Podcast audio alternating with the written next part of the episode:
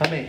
Bom, família, nós estamos estudando a primeira carta de Paulo aos Coríntios, capítulo 12, e decidimos dar uma pausa para estudar de uma forma muito mais, assim, substante, né? Vamos dizer assim, os dons espirituais, porque desejamos fluir deles, desejamos experimentá-los como corpo de Cristo, como igreja. E isso parte de cada um de nós, certo?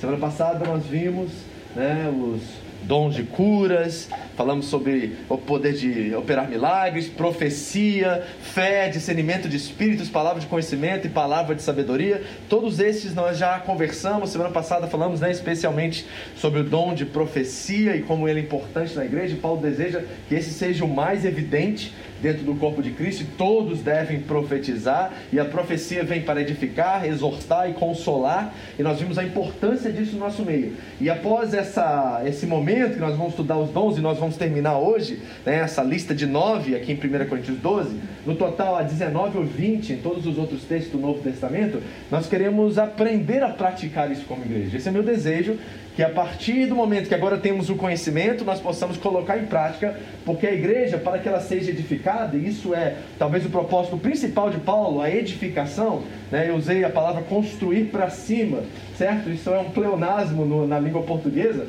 mas é literalmente o que o texto está dizendo na linguagem original: é construir para cima. Deus quer construir em nós valores, princípios, para que sejamos como Cristo é e usufruir de todo o poder, de todos os recursos e instrumentos ou manifestações, como Paulo disse, para que a igreja possa ser edificada, unida e plena em tudo. E os coríntios tinham todos os dons espirituais em evidência dentro daquele corpo, mas por causa da imaturidade, eles estavam abusando desses dons. E o que, que Paulo diz? Vamos parar com os dons então, porque vocês estão abusando, vocês são crianças, meninos? Não, ele diz assim: busquem com mais zelo os dons espirituais. Por que, pastor? Não deveria, como nós, como pais, parar nossos filhos quando estão fazendo algo errado, usando algo de forma errada? Não deveríamos impedi-los de fazê-lo? Pois é, o apóstolo Paulo confia mais no poder do Espírito Santo de transformar vidas do que na capacidade dele de discipular. Olha só, como Paulo confiava no Espírito Santo, então ele desejava que a igreja fluísse ainda mais, porque ele tinha confiança que o Espírito Santo ia guiar a igreja a toda a verdade e o Espírito Santo ia consertar todo o erro e abuso que estava acontecendo ali em Corinto. Então há um desejo, e eu disse que é uma obrigação moral. É uma obrigação moral da Ediopa. Eu ouvi um eco, eu falei, de onde está vindo isso? Né? Isso aí, que bom, obrigado. Então, é, nós lemos semana passada que é uma obrigação moral e espiritual buscarmos os dons espirituais. Então, após terminarmos isso, eu quero, talvez na semana que vem, né, é, vamos falar sobre o corpo e a analogia que ele usa do corpo. Eu vou tentar diminuir um pouquinho mais a mensagem, porque eu quero fazer uma prática, eu quero que nós começamos a entender como colocar em prática esses dons espirituais aqui como igreja, porque todos nós precisamos disso, ok? Hoje nós vamos falar sobre o mais controverso deles, o mais polêmico, assim dizendo. E o meu desejo é o seguinte, gente, antes de nós começarmos isso aqui, o texto está lá em 1 Coríntios, já vamos ler. Tem uma frase na igreja primitiva que era basicamente essa frase aqui que eu achei ela maravilhosa. Alguns atribuem ela a Agostinho, mas acredito que foi bem antes disso, foi bem nos primórdios da igreja do Novo Testamento. Eles diziam assim, ó: nas coisas essenciais, a unidade. Ou seja, nas coisas de primeira importância, as coisas de primeira categoria na fé, as, as, doutrinas principais da fé, todos nós temos que ter unidade quanto a elas. Mas nas coisas não essenciais, liberdade e em tudo, ou seja, em todas as coisas, caridade, respeito, amor, são essas coisas que devem envolver. Então eu quero adotar esse princípio aqui para a nossa leitura sobre os dons espirituais, e principalmente hoje, devido à questão da variedade de línguas e da interpretação de línguas, porque de fato é um tema polêmico e é um tema de segunda categoria. Então pode ser que nessa noite, após eu apresentar o que eu vou apresentar para você, que você discorde de mim nesse assunto. E não tem problema algum porque são coisas de segunda categoria. Não devem jamais nos dividir. O que nos divide é sobre a divindade de Cristo, por exemplo. Se você não crê que Jesus Cristo é Deus em carne, você está no lugar errado. Certo? Todos nós cremos, isso é uma coisa que é assim, inegociável na fé cristã. Acreditar que Deus é triuno, é Pai, Filho e Espírito Santo, é uma coisa inegociável na fé cristã. Agora, se os dons de línguas estão em operação hoje ou não, Se falamos em línguas, falamos línguas de homens ou línguas de anjos, isso aí é coisa de segunda categoria. Então nós podemos discordar né, e podemos continuar congregando, fazendo tudo que nós fazemos. Então eu desejo hoje, demorou duas semanas para me preparar esse estudo aqui, de tão complicado e quantas interpretações que tem sobre esse dom em si. Tem gente pensando de tudo que é tipo sobre esses dons em específico, que eu tentei o máximo possível extrair a verdade do texto bíblico dentro do seu contexto para apresentar aqui para vocês. Espero que isso seja suficiente para que você tenha uma noção básica do que está sendo falado aqui. Mas mesmo assim, se você discordar de mim nas coisas não essenciais, liberdade. Amém? Esse é o tom que nós queremos ter aqui nessa noite. Amém? Então abra sua Bíblia comigo, lá em 1 Coríntios 12. Vamos ler novamente esse texto. E hoje nós vamos focar nesses dois dons aqui: variedade de línguas e interpretação de línguas. 1 Coríntios 12, de 8 a 11. Assim que você achar, fique de pé, vamos ler em voz alta, para você fazer um pouquinho de exercício aí.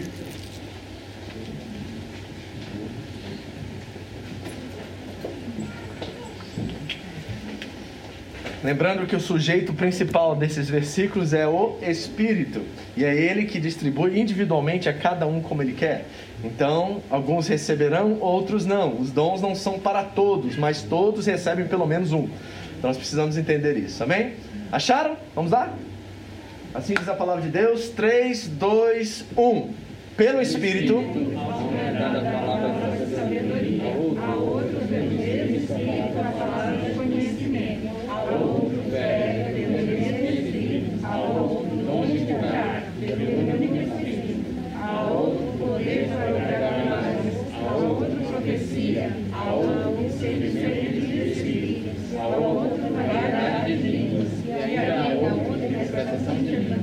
Coisas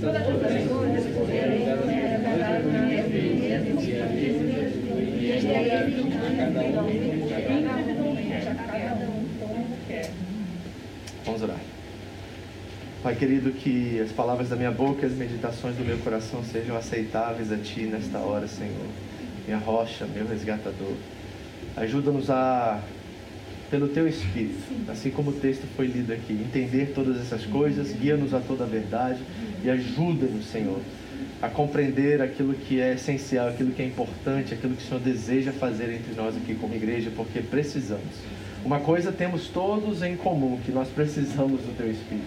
Nós dependemos dele, sem ele nós não fazemos nada e nem interpretar as Escrituras conseguimos fazer sem ele. Então, Espírito Santo, nós te convidamos, embora já estejas aqui, nós te convidamos mais uma vez a ajudar-nos a navegar sobre a sua sagrada Escritura de uma forma coerente, uma forma fiel, para que o Senhor seja glorificado em tudo e meus irmãos e a mim, que nós possamos crescer no meio de tudo isso. Edifica a tua igreja nessa noite também, Senhor, em nome de Jesus. Amém. Pode sentar, muito obrigado. Bom, vamos primeiro à definição. E eu coloquei as duas juntas aqui por um simples fator, que esses são os únicos dons entre os nove de 1 Coríntios capítulo 12, que são dons que conhecemos como casados. Por quê? Porque eles devem ser exercidos juntamente na reunião pública. Certo? Então já vai uma definição aqui muito clara e clássica. Os dons de variedade de línguas e interpretação de línguas na comunidade, na reunião pública, precisam ser serem exercidos juntamente dentro dessa realidade. E eles são o que? Instrumentos, ou Paulo chama de manifestações, usadas para a edificação e a adoração a Deus pelos seus filhos. É um instrumento principalmente de oração e de adoração. Grave isso aí, tá? Porque esse é o elemento fundamental que faz com que esses dons sejam úteis para a igreja do Senhor. Então o texto diz lá em 1 Coríntios 12, 10: A outro, variedade de línguas. E essa palavra no grego é geniglosson aqui, e ela significa uma capacidade sobrenatural que inspira uma pessoa a orar em uma linguagem que ela não reconhece.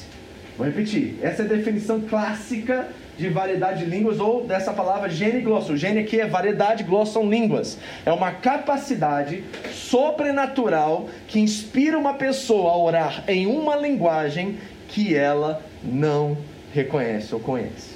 Essa é a definição clássica do que é o dom de línguas. E aqui eu quis fazer para você um cronograma bíblico da aparição desses dons no meio da igreja, principalmente nos primórdios da igreja, para que você entenda o progresso da revelação e o que está acontecendo aqui dentro do texto. E a primeira vez que nós vemos o dom, né, ou a variedade de línguas, está em Atos capítulo 2 e ali também há uma interpretação pelos ouvidos daqueles que estavam né, diante da festa de Pentecostes. E nós vimos o Espírito descer sobre os discípulos e todos eles falaram ali especificamente e espe especialmente em idiomas humanos, certo? Eram dialetos que eram conhecidos pelas pessoas que estavam ali celebrando o Pentecostes é, a festa, judeus de todas as áreas, de todas as partes, e eles ouviram em sua, seu próprio dialeto, seu próprio idioma, essas línguas. Então, Atos 2, exclusivamente, nós temos um texto a qual revela que os idiomas ali falados eram idiomas humanos. Ok? Em Atos 8, nós vemos os samaritanos que foram batizados em nome de Jesus, eles haviam sido batizados no batismo de João, ou Batista, e não conheciam o batismo de Jesus. E quando os apóstolos batizam eles em nome de Jesus, diz o texto lá que Pedro diz que viu o Espírito ser dado a eles. Como Pedro viu, bom, muitos estudiosos dizem que eles começaram a falar em outras línguas em línguas estranhas. Mas o texto não diz isso, mas muitos concordam que a, a forma de Pedro ver que o Espírito estava sobre eles era como aconteceu em Atos capítulo 2. Em Atos 10 nós temos o gentil Cornélio, um homem temente a Deus que dava esmolas, e Pedro prega o evangelho a ele e eles começam a falar em línguas antes de serem batizados. É um evento exclusivo e único no Novo Testamento, certo? Então, a maioria das vezes, até aqui, até Atos 10, eles eram batizados e começavam a falar em línguas estranhas, ou variedade de línguas. Mas aqui em Atos 10, eles recebem o evangelho e começam, o poder de Deus desce sobre eles, e eles começam a falar em línguas estranhas, e depois são batizados em nome de Jesus. Em Atos 19, Paulo está em Éfeso, e ele anuncia o evangelho a 12 homens que, ao ouvirem do batismo de Jesus, recebem também o dom de línguas. E aí, em 1 Coríntios 12, 1 Coríntios 14, Paulo começa a falar sobre um dom que é algo privado e que se revela uma linguagem que não é discernível. E lá em 1 Coríntios 14 ele diz que essa linguagem se comunica diretamente a Deus. Então, esse é o progresso da revelação acerca do uso, da utilidade, da aparência, da variedade de línguas e da interpretação dentro do texto bíblico. Então vamos ver o que as línguas não são. Eu quero estabelecer bases, fundamentos aqui, para que nós possamos fluir nesses dons, se Deus assim quiser nos dar, para que nós possamos aprender isso e usá-los da forma correta. Primeiro, as línguas não são o maior presente de Deus para os seus filhos mais favorecidos e nem a ferramenta de engano mais sinistra do diabo. Eu quero trazer um equilíbrio aqui, porque muitos pensam assim: não, é só para aqueles que são super santos que recebem o dom de falar em línguas. E outros julgam como se fosse o pior dos dons possíveis, porque cria bagunça e desordem dentro da igreja, as pessoas começam a falar. Então nós temos que ficar no meio disso. Não, não é um dom para os super santos e também não é uma coisa que o diabo deu para enganar os santos. Não, é um dom, um instrumento, uma manifestação de Deus para glorificá-lo, para a oração. É um recurso muito é, útil para a igreja e nós precisamos considerar de forma equilibrada isso. Segundo, não é um sinal do amor especial de Deus e uma elevada maturidade em Cristo. Aí eu falo em línguas, Paulo diz assim, aos Coríntios, quase uma indireta, né? Eu falo mais em línguas do que todos vocês. Então não se acham porque vocês falam em línguas que vocês são a igreja mais poderosa entre todas que eu formei. Não. Eu falo em línguas muito mais do que vocês e eu prefiro falar cinco palavras que todos conseguem me compreender do que falar em muitas línguas. Dez mil palavras em línguas. Então não é um amor especial de Deus sobre alguém que é maduro, não tem nada a ver com isso. Também não é um murmúrio em um transe convulsivo, hipnótico ou irracional, porque as pessoas acham que perdem controle quando estão falando em línguas. Mas o texto é claro em 1 Coríntios que o Espírito está sujeito ao profeta. Então nós temos controle. Isso para mim é uma coisa assim que me causa pavor. Porque o Espírito Santo se submete ao profeta. O Espírito Santo se submete àquele que fala. E ele tem controle sobre aquilo. Então não é uma coisa que a pessoa fala assim, ah, eu estou falando e não consigo parar, pastor, não consigo parar. Mentira! Isso é tudo emocional. Você tem controle completamente disso. E tanto quanto Paulo fala da profecia, que às vezes Deus dá a profecia e ele pede que você julgue a hora certa de falar. Então os dons estão sob o controle daqueles que os têm.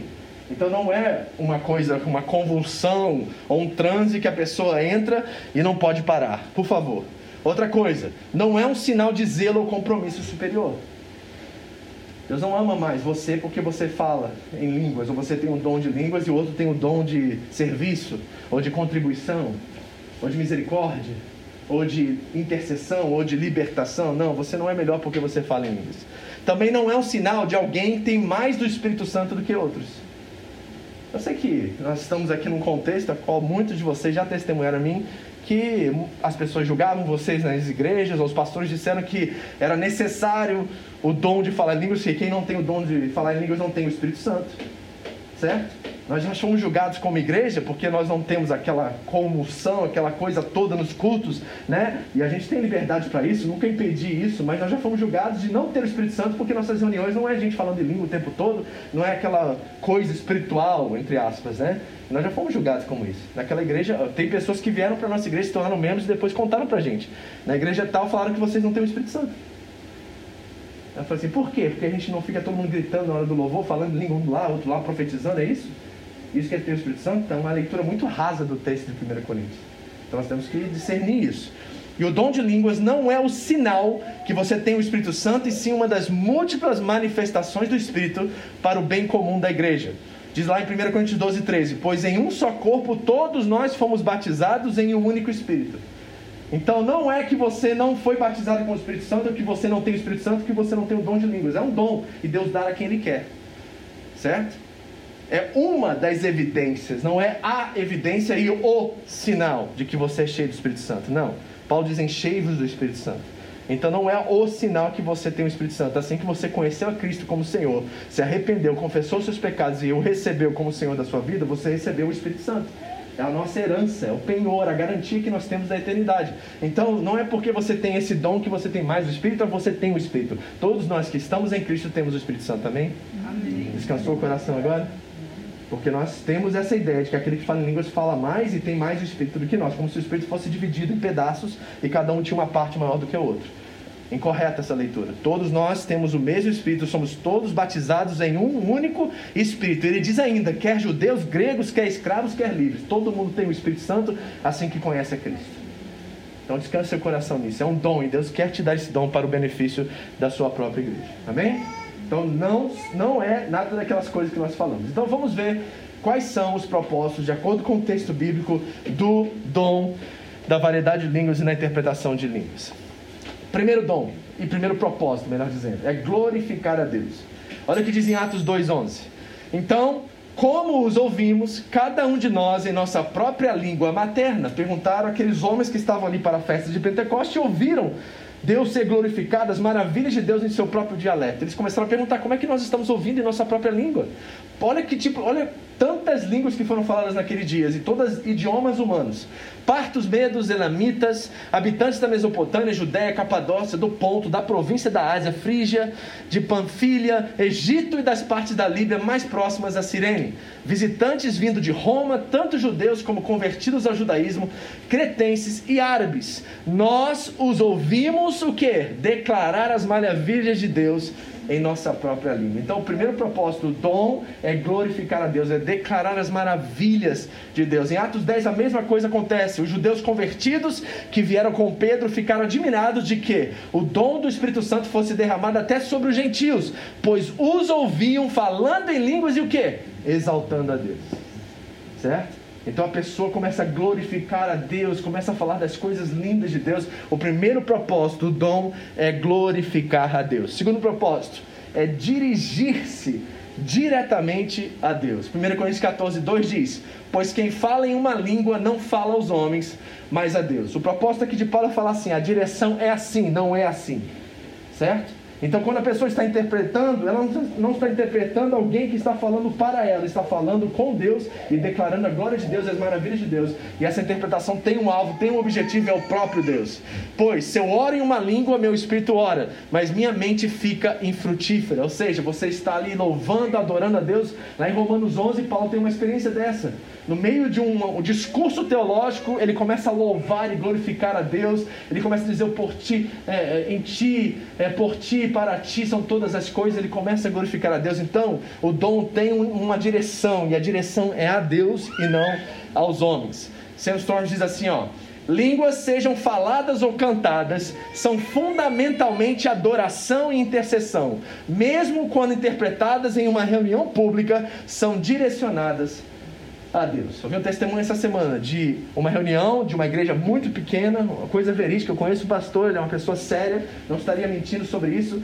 E eles estavam numa reunião, pregou a palavra e ele sabia que a ministra de louvor dele, ela orava em línguas e quando ela orava em línguas, ela orava em francês. Então ele pediu que ela conduzisse uma canção no final e que ela pudesse glorificar a Deus, adorar a Deus, e ela começou a adorar a Deus em francês. E naquela reunião, naquele dia, daquela pequena igreja, tinha uma menina judia que morou não sei quantos anos na França e após o culto, ela pediu para ter uma palavra com o pastor. Ela não era crente, não era convertida. Entrou no escritório do pastor e falou: Pastor, eu queria conhecer a Jesus. Ele perguntou por quê? Porque hoje eu ouvi Deus falar comigo diretamente em francês, num francês tão perfeito que eu nunca vi na minha vida antes. Naquele culto, ela conseguiu interpretar entender. E tinha uma irmã lá que falava francês, enquanto aquela que pregava e, e, falava as maravilhas de Deus em línguas, ela interpretava, e mesmo assim na interpretação, a menina que foi e morou na França muitos anos disse que nunca ouviu um francês tão perfeito como aquele. E ela entregou a vida dela a Cristo naquele dia. Certo? Então, reparem como é que Deus usa o dom para a glória dele e a direção é sempre para Deus. Terceiro propósito: edificação própria. O texto diz assim, ó: quem fala em língua a si mesmo se edifica, mas quem profetiza edifica a igreja. Aí diz lá em Judas 20: edifiquem-se, porém, amados, na santíssima fé que vocês têm, orando no Espírito Santo. Nós não sabemos se Judas está se, falando sobre o dom de línguas aqui, mas provavelmente é isso que ele está citando. Por quê? Porque um dos propósitos do dom é você edificar a si mesmo. E não é egoísmo você fazer isso, sendo que você faça isso na hora privada. Porque se está sendo feito na, na, reunião pública, precisa necessariamente de um intérprete para que todos possam ouvir falar da glória de Deus e das maravilhas de Deus. É isso que Paulo está dizendo. A preocupação de Paulo é com o abuso dentro da reunião pública. E os coríntios estão falando em línguas múltiplas vezes, de várias maneiras, de várias formas, ninguém está interpretando e ninguém está sendo edificado. Cada um buscando para si mesmo. É um egoísmo total na igreja de Corinto. E Paulo está querendo cortar na raiz esse individualismo e mostrar que os dons são bons, eles devem ser usados, mas para a edificação da igreja. E o dom de falar em línguas só torna algo que é edificante quando é interpretado na reunião pública. Mas no privado, meu irmão, Paulo disse: Eu falava em línguas mais do que qualquer um de vocês. Na oração, na reunião privada dele, ele se derramava, porque ele disse que aquele que ora em línguas edifica a si mesmo. Mas não é só a edificação de si mesmo, é a edificação da igreja. 1 Coríntios 14, 26. Portanto, que diremos, irmãos? Quando vocês se reúnem, cada um de vocês tem um salmo, ou uma palavra de instrução, uma revelação, uma palavra em uma língua ou uma interpretação. E tudo seja feito para a edificação da igreja. É por isso que é necessário que seja inteligível e interpretável na reunião pública, porque o propósito do dom é edificação. Certo? Então nós precisamos entender essa dinâmica para que nós não erremos aqui. É muito importante, igreja, a gente ter seriedade naquilo que o texto está dizendo, porque é a Bíblia que nos diz como nós devemos ser como igreja, não aquilo que a nossa experiência diz.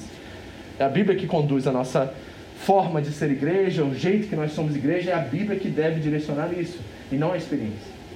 É a verdade que julga a experiência, não a experiência é a verdade. Então está muito claro aqui que a edificação é para a igreja quando há interpretação. E outra, oração. Pois quem fala em uma língua não fala aos homens, mas a Deus, e de fato ninguém entende, em espírito fala mistérios. Por que fala mistérios? Porque fala numa língua em qual ninguém consegue traduzir. E se não traduz, está falando diretamente com Deus, porque só Deus conhece aquele dialeto. O dom tem um aspecto intercessor, que em súplica e petição nossos pedidos são levados a Deus. Certo? Esse testemunho que eu queria contar, que eu também li essa semana nos meus estudos, dessa missionária chamada Jack Pullinger, que ela foi para Hong Kong muitos e muitos anos atrás e viveu 47 anos lá, e ela não conseguia por muitos anos evangelizar os chineses, né? Naquela época era da Inglaterra, eu acho ainda.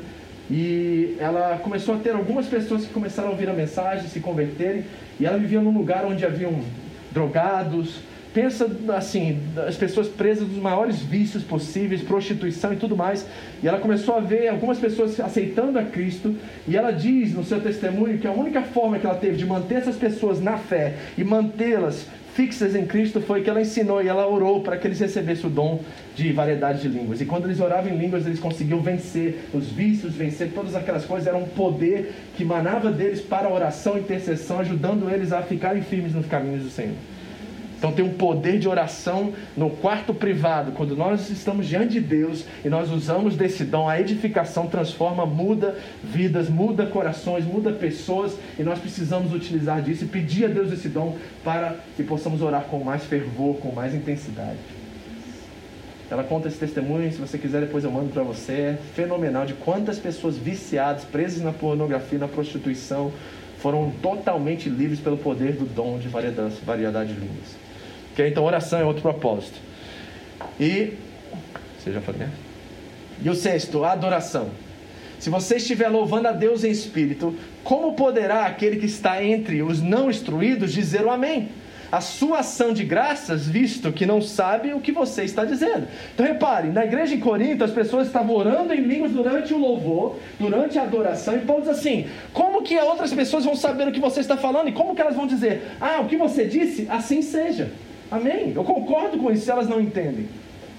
Está entendendo aqui o que Paulo está dizendo? Eu sei que isso é confrontador, eu sei que isso é complicado quando nós estamos numa igreja pentecostal que está acostumado a, a, por não ter conhecimento bíblico, de usar do dom em qualquer hora, em qualquer momento, não entendendo o que o apóstolo está dizendo aqui. Então, dentro da igreja de Corinto, alguns começaram a se levantar em voz alta e orar em línguas, e Paulo está dizendo assim: se não há um intérprete, é melhor que não faça isso na reunião pública, porque ninguém vai entender, ninguém vai poder dizer amém e ninguém vai ser edificado com isso.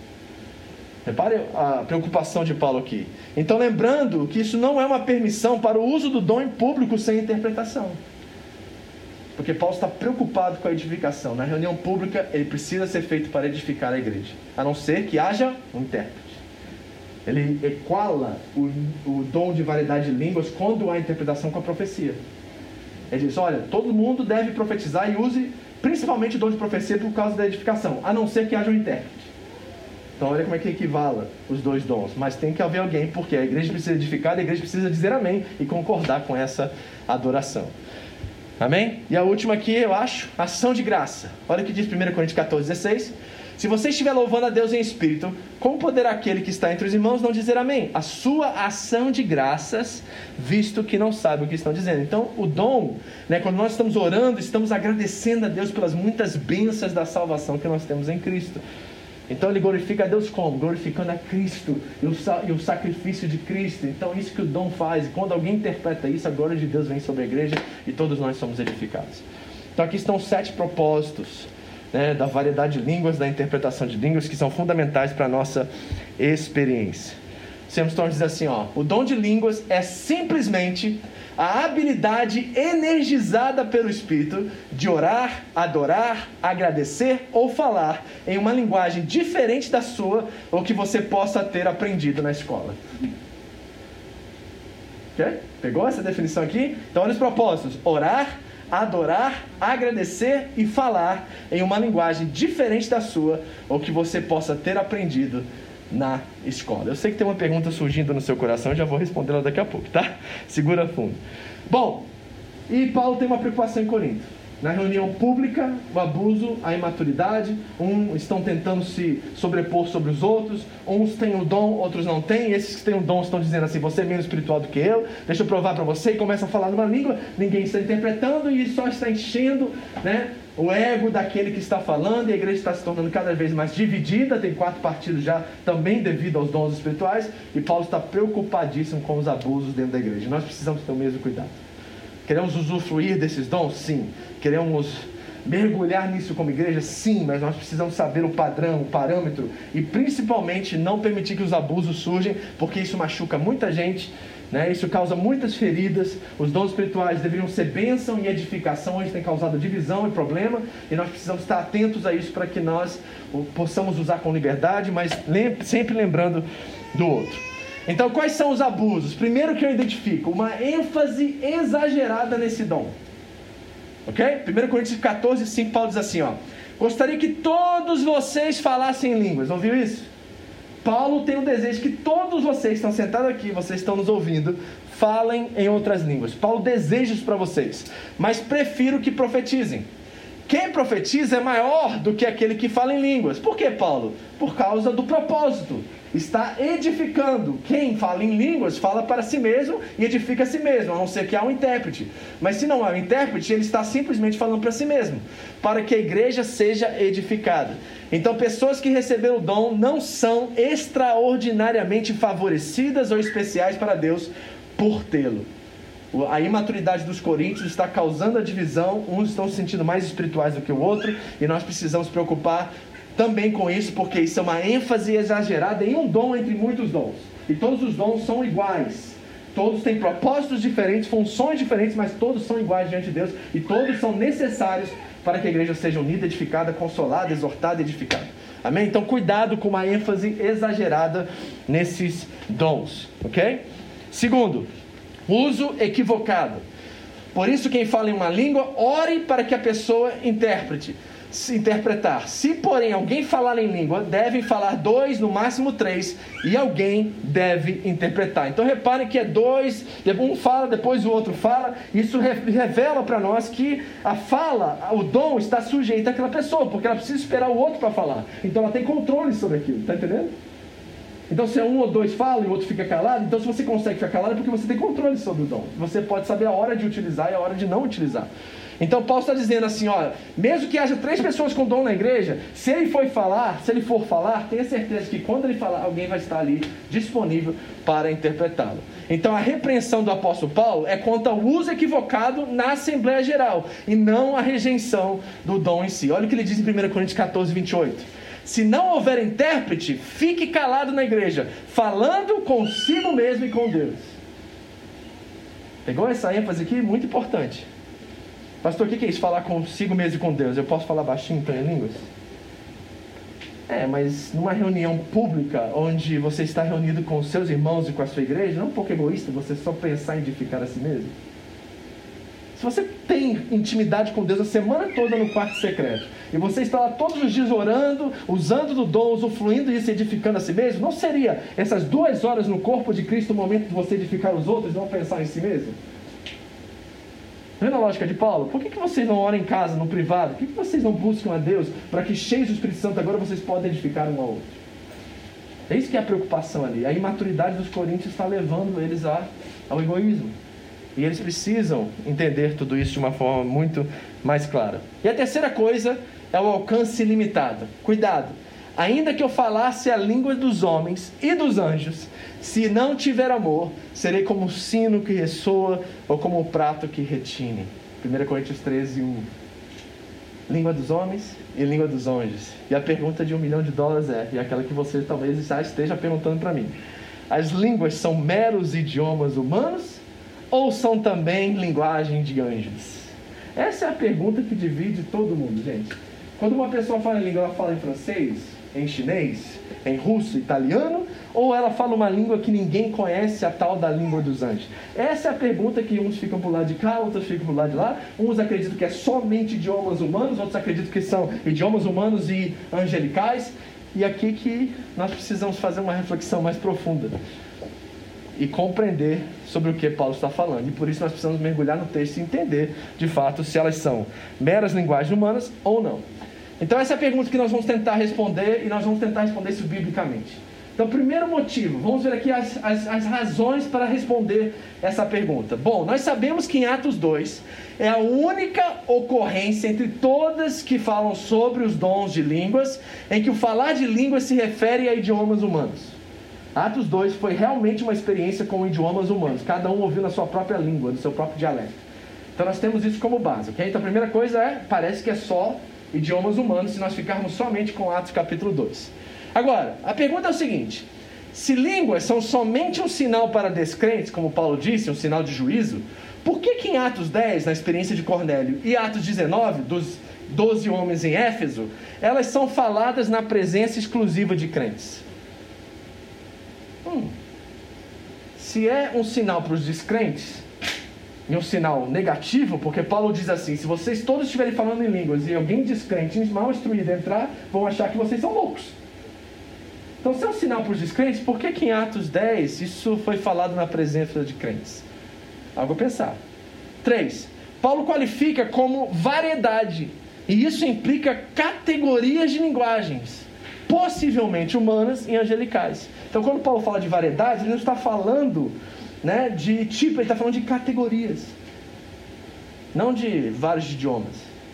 Então temos um ponto por lado de cá que há uma possibilidade que sejam mais do que idiomas humanos. E se línguas é sempre idiomas humanos, então o dom de interpretação não requer nenhuma manifestação sobrenatural do Espírito, pois qualquer um pode estudar e aprender. É não é? Nós temos um irmão aqui que fala russo enquanto ele fala em línguas. Bom, vamos levantar alguém na igreja para estudar de forma dedicada, aprender russo para todo mundo ser edificado. Mas se fosse assim, não precisava do Espírito. É só se dedicar e só se esforçar. Não, não é? Então não é algo sobrenatural, mas é claro que os dons são do Espírito, e são espirituais. E são sobrenaturais, são capacidades sobrenaturais. Então não pode vir a partir disso unicamente, exclusivamente, esforço e dedicação. Hum, já está apontando para algum lugar, você está entendendo, né? Então vamos continuar. Quinto ponto. Além disso, Paulo se refere a duas categorias em 1 Coríntios 13, 1, homens e anjos. E embora o texto é, de verdade, uma hipérbole, certo? Não há como duvidar que a categoria existe e temos referências em fontes judaicas de tais afirmações. Nós temos textos dos primórdios da igreja, antes da igreja, de que os judeus acreditavam em línguas angelicais. Eles acreditavam dessa forma, em tais línguas que, eram, que não eram interpretáveis e eles conheciam e categorizavam como línguas de anjos.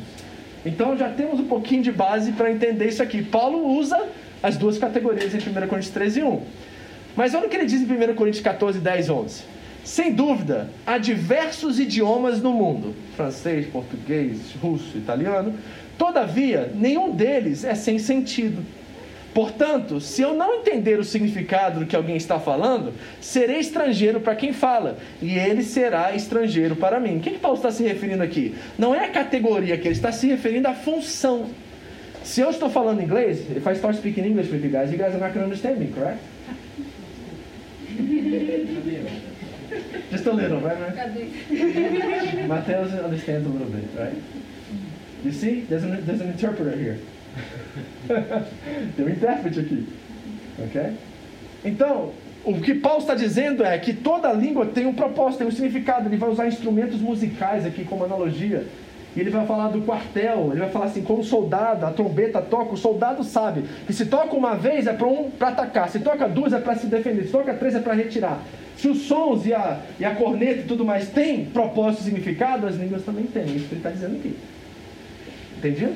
Ok? Então vamos lá. Sétimo. Olha o que ele diz em 1 Coríntios 14, 3. Assim, se toda a igreja se reunir e falar em línguas, e alguns não instruídos ou descrentes entrarem, não dirão que vocês estão loucos?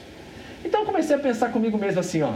Se as línguas fossem somente idiomas humanos, não haveria necessidade alguma para esse versículo na passagem. Qualquer pessoa de alguma região estaria habilitada para interpretar. Ou seja, alguém que visitasse a igreja não ia considerar o que eles estavam fazendo loucos, porque eles iam entender na linguagem deles. E aquilo seria uma ferramenta então evangelística. Mas Paulo, ele diz que é condenável isso, ele diz que isso é loucura. Então ele diz como negativo, e se fosse só idioma humano, qualquer um que entrasse por aqui e falasse russo ou inglês, ia entender o que eu acabei de dizer. Então não tem por que ele colocar esse versículo aqui. Se não for outro tipo de linguagem, linguagem, outra categoria de linguagem. Agora, o que eu quero dizer, gente, com isso, e aqui vai a, a resposta para a minha pergunta: as línguas são meros idiomas humanos? Hoje eu estou 70% a 70% a 80% que não. Nós estamos falando de algo muito mais do que isso. Algo mais e algo sobrenatural além disso. Agora, parênteses aqui, agora permita-me, devido à minha experiência agora, isso é bíblico, respaldo bíblico que a Bíblia está dizendo sobre esse assunto, e nós podemos talvez chegar a 70% de afirmação de que Paulo não está falando simplesmente sobre idiomas humanos. Mas eu tenho um problema com isso, porque na minha experiência eu, eu ouço muita gente que fala em línguas e ela simplesmente repete o que o outro está dizendo do outro lado. E nós temos um problema de experiência, de que se tornou uma coisa tão barata nos nossos dias, não foi levada a sério com reverência que deve ser, que as pessoas começaram a se achar menos espirituais por não terem tal dom e começaram a copiar os demais que tinham. Então eu ouço alguém falar em línguas numa igreja do lado de cá e daqui a pouco eu estou ouvindo do lado a mesma linguagem, as mesmas frases, as mesmas coisas. E aí eu não posso julgar o coração de ninguém quanto a isso, mas eu fico com o pé atrás quando eu ouço as coisas assim. Então a pergunta é: será que quando nós ouvimos as pessoas falando em línguas, elas estão falando em línguas? Isso cabe a cada um julgar isso. Mas eu tenho um pé atrás muito grande com a proliferação desse dom na igreja como se fosse uma coisa fácil, barata, que todo mundo poderia ter. Eu acho que nós todos devemos buscar os dons espirituais. Paulo diz buscar com dedicação. Mas isso não significa que todos nós falaremos em línguas. Não é para todo mundo. Isso que eu quero dizer. Então descanse seu coração se um dia alguém diz para você, se você não fala em línguas, você não é espiritual, você não é crente, você não tem uma experiência profunda com Deus, porque esse é um dos dons que Deus quer dar à igreja, mas não quer dar a todos. Ele dá a cada um individualmente como ele quer, ele é soberano em dar ou não dar. Está entendendo, gente? Devemos buscar, claro, sua sensibilidade, sua oração, sua intercessão, sua, sua gratidão, vai subir de nível assim de uma forma que você não tem ideia. Eu ouço muitos testemunhos, eu já usei dessa forma também o dom de línguas. Quando eu não sabia o que falar para as pessoas, eu comecei a orar no meu entendimento em línguas. Comecei a adorar a Deus, glorificar a Deus. E muitas das vezes Deus me dava uma resposta, uma solução. Enquanto eu, perdido diante de uma situação complicada, não sabendo o que fazer, eu orei a Deus, busquei a Deus em conhecimento, busquei com palavras e busquei né, com dom. E eu encontrei resposta muitas das vezes. Então é um dom intercessório, é um dom, sabe, de oração, de adoração, de gratidão. E nós precisamos usá-lo e exercê-lo. Precisamos disso. Paulo disse: ainda que eu fale línguas dos homens e dos anjos, se eu não tiver amor, serei como uma pessoa sobre um sino que soa, ressoa, ou como um prato que retine. Se eu não tiver amor.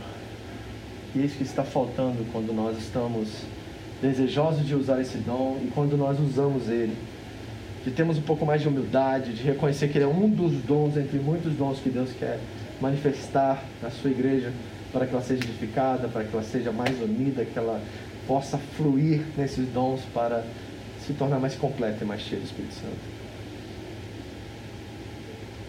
Essa é, é o que eu pude entregar para vocês hoje. Eu fico Sabe quando você fala de uma coisa que você não tem 100% certeza? E, na verdade, o que eu reconheço é que estudando, muitas das pessoas que falam também, elas não têm essa convicção, sabe? Mas elas respeitam.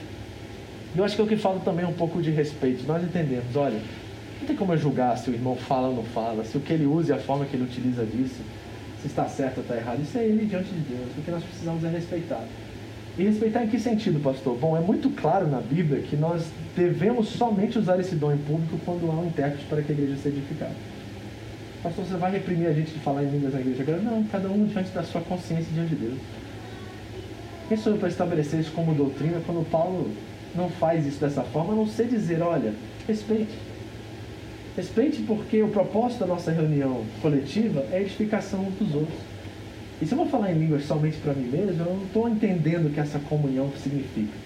Não estou entendendo o que é ser corpo de Cristo em um momento como esse. Então nós precisamos olhar para o texto bíblico e dizer, Paulo está muito claro em Corinto diante de um abuso e imaturidade, dizendo para eles assim, utilize do dom quando todos podem ser edificados por ele. Se todos não podem ser edificados, não use. Fique, fale com Deus, você aqui, ó. Ele está dizendo o seguinte, você quer orar em línguas? Olha aqui, ó. Você e Deus. Fique calado, se não um intérprete. Está entendendo, gente? Então eu quero muito que vocês sejam, sabe, recebam esse dom. Porque lá na sua vida pessoal, diante dos vícios, das lutas, das dificuldades, do pecado, de todas essas coisas, aí eu reconheço que esse dom ele é, assim, sabe, extremamente útil.